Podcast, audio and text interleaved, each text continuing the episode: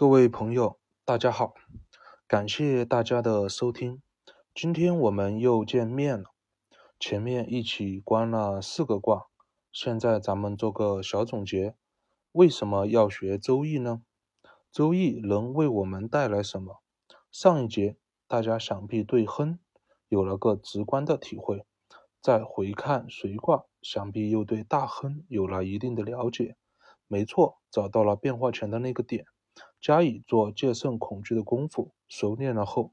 就能在内心中清晰内观事情的全局，从而把握事情的发展方向，从而顺势而为。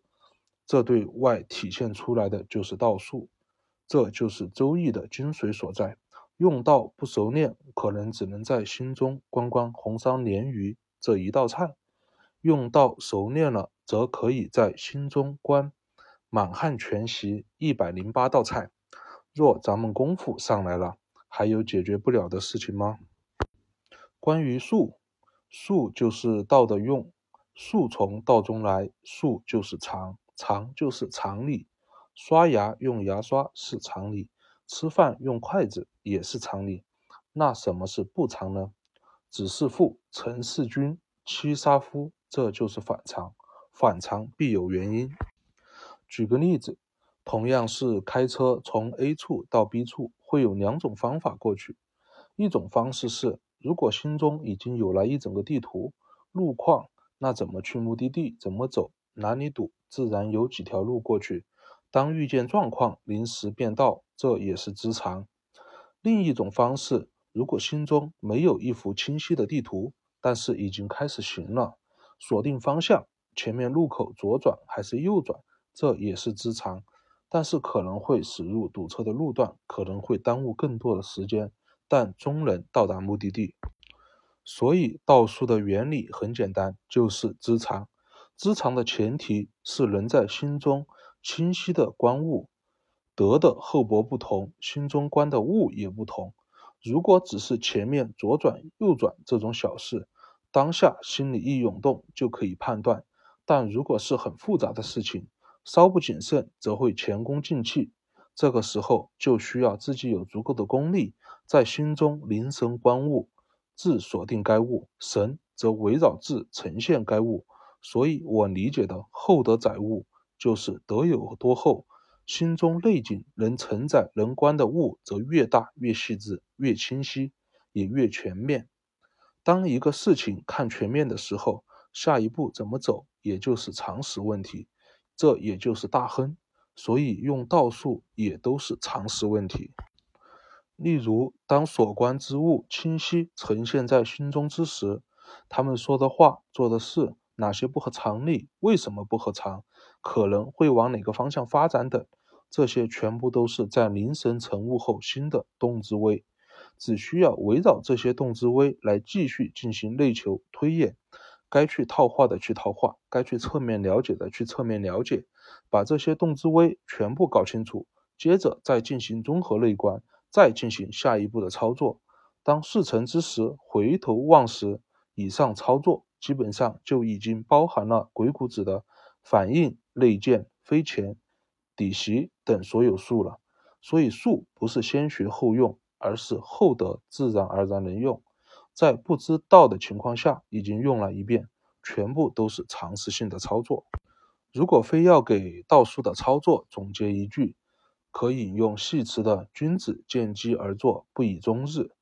君子既见事之机微，则需动作而应之，则可以提前把所有不利因素在未发作前被我们的神察觉到，提前行动，被我们给扼杀掉，从而让他连萌发的机会都没有。剩下的自然就只有吉了，厚德自然而然就能用术了，不学而能。那么德怎么才能厚呢？没有其他方法，全部都是实打实的自知而来。每完成一次自知，就是一次行善，就是一次积德。靠学习是无法积德的，全部都要靠实打实的做功夫而来。松懈一天自知，就少积累了一天的德。积德的前提是自知。那么什么是自知呢？自知二字出现在《大学》中，格物致知、诚意正心、修身齐家治国平天下。先谈谈我的理解，这是用到功夫从零开始到熟练的起飞的一个过程。首先，格物可以对应得上功夫中咱们初期功夫的静坐、收视率、观念头生灭，不被带走神。感觉不正的情绪、明显的私欲，在未发前萌动的气象，并将它们在提前格掉在初期，不要让它们搅动我们的心智。接着自知可以对应得上功夫中，当我们心猿意马、收束的差不多的时候，可以被动的觉知到一些念头，这些念头只要符合当下，哪怕再小的事情，也要去把它落实了。接着诚意。可以对应得上功夫中，将我们每一个觉知到的念头，只要符合当下，再辛苦、再怕麻烦、再不屑一顾，也要诚心诚意的将它们落实出来。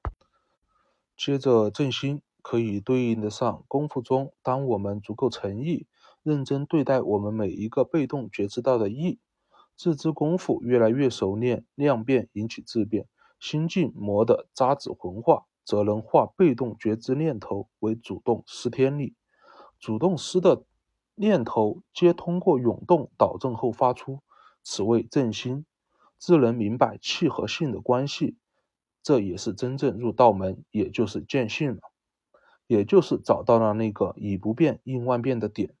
但是由于不熟练，这个点还不能用来实战，必须海量的训练。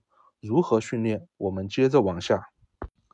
接着修身，我认为修身功夫才是良知纯养功夫不间断的实际抓手处。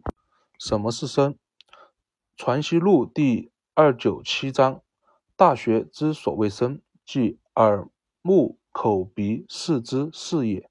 欲修身，便是要目非礼勿视，耳非礼勿听，口非礼勿言，四肢非礼勿动。要修这个身，身上如何用的功夫？心者，身之主宰。目虽视，而所以视者心也；耳虽听，而所以听者心也；口与四肢虽言，而所以言动者心也。故欲修身，在于体当自家心体，常令扩然大功。吾有些子不正处，主宰一正，则发窍于目，自无非礼之事；发窍于耳，自无非礼之听。发窍于口与四肢，自无非礼之言动，此便是修身在正其心。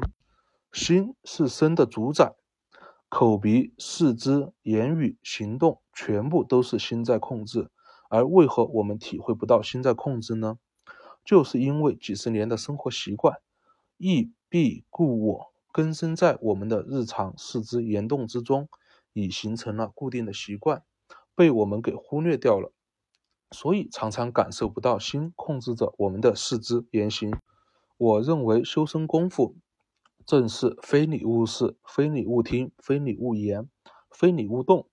不合天理就不看，不合天理就不听，不合天理就不言，不合天理就不要动。怎么做到以上四条呢？当然就是主动自知。那么几十年行为习惯都感受不到心对身体的控制，怎么自知呢？这也是修身功夫前期最艰难、最痛苦的时期。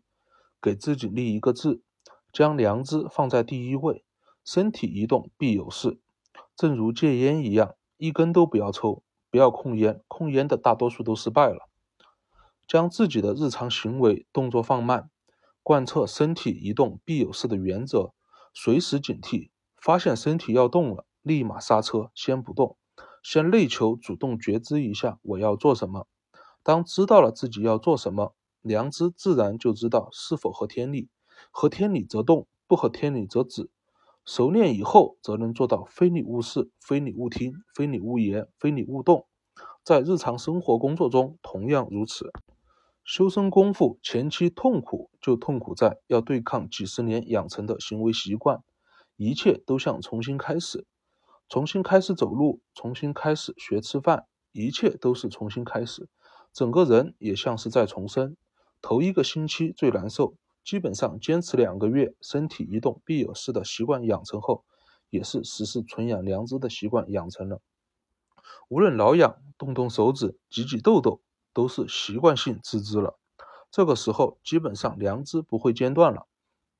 这些都是在积小善，也是前面说的积德。小德积累成大德，自然量变引起质变。剩下的功夫就是在日常中每秒不间断的自知中调整气和性的比例，不断在住的情况下调整频率，将气的感觉放轻，将性的微弱感觉清晰。当越来越熟练，能够很清晰的感觉每一个自知的天理的时候，才明白了曾国藩家书说的：“君子多思不若养志，多言不若守静，多才不若蓄德。”原来这个清晰的天理就是智呀，这就是孔子三十而立志的志啊。连续不断的自知就是养志，不断的自知就是蓄德，随时准备自知，一刻不放松就是守静。随着天理的清晰，伴随着也是神越来越盛，在心上内求具体事物解决方法的时候，也能顺着日常自知的气感进入一个。太虚混沌的状态，高度集中，自动显现出来所内求事物的所知道的所有相关信息，从而能够不偏不倚的烹饪，来做出美味的一道菜。以上是我从儒家修身角度对良知自知功夫的感受，与各位朋友共勉。自知是门槛，如果自己的人生也有无法言语的困难，走入了困境，生活没有目标，人生渺茫。那就一定要知道怎么自知，海量自知，一个自知接着一个自知，将战绩、将德累积起来。吃饭、走路、开车，无时无刻都可以做功夫。一路走来，告诉我，只有追随圣人做自知功夫这一条路，一切苦难都能化解。功夫起来了，认知自然也能起来。我是九零后，如今也三十多了。能深刻的体会到现在的九零后是多么的可怜，既受原生家庭的影响，心被禁锢的死死的，又受外界大环境的影响，一切利益至上，动不动就是怎么赚钱，大家都成为了被割韭菜的一波，眼睛只有财，却不知道财只是末，财的前面寻天理做事才是本，大家都做着舍本逐末的事情，被反复的收割。忙忙碌碌中，债务越欠越多，反而人生在虚假骗自己的忙乱中，活得一塌糊涂。唯一能解救自己的，只有见性后苦做自知功夫。当德积累起来了，自然能身在局内而心在局外，清晰的在心中观察事物的局势发展，而做到控局，自然能够破局。越简单的事情，可支配的财富越少。越复杂的事情，可支配的财富也越多。只有拥有控局的水平，才能操作事情中的财富，将财富分配到合理的位置去。居天道以治人道，要想做到这些，唯有自知。好了，自知是见性的门槛。先说到这儿，没体会到没关系，这个需要经历、悟性和缘分，咱们不急。这算是一次小总结，咱们下一节接着观卦。每过几个卦，咱们都适当的总结一下道，希望能够帮助更多的朋友。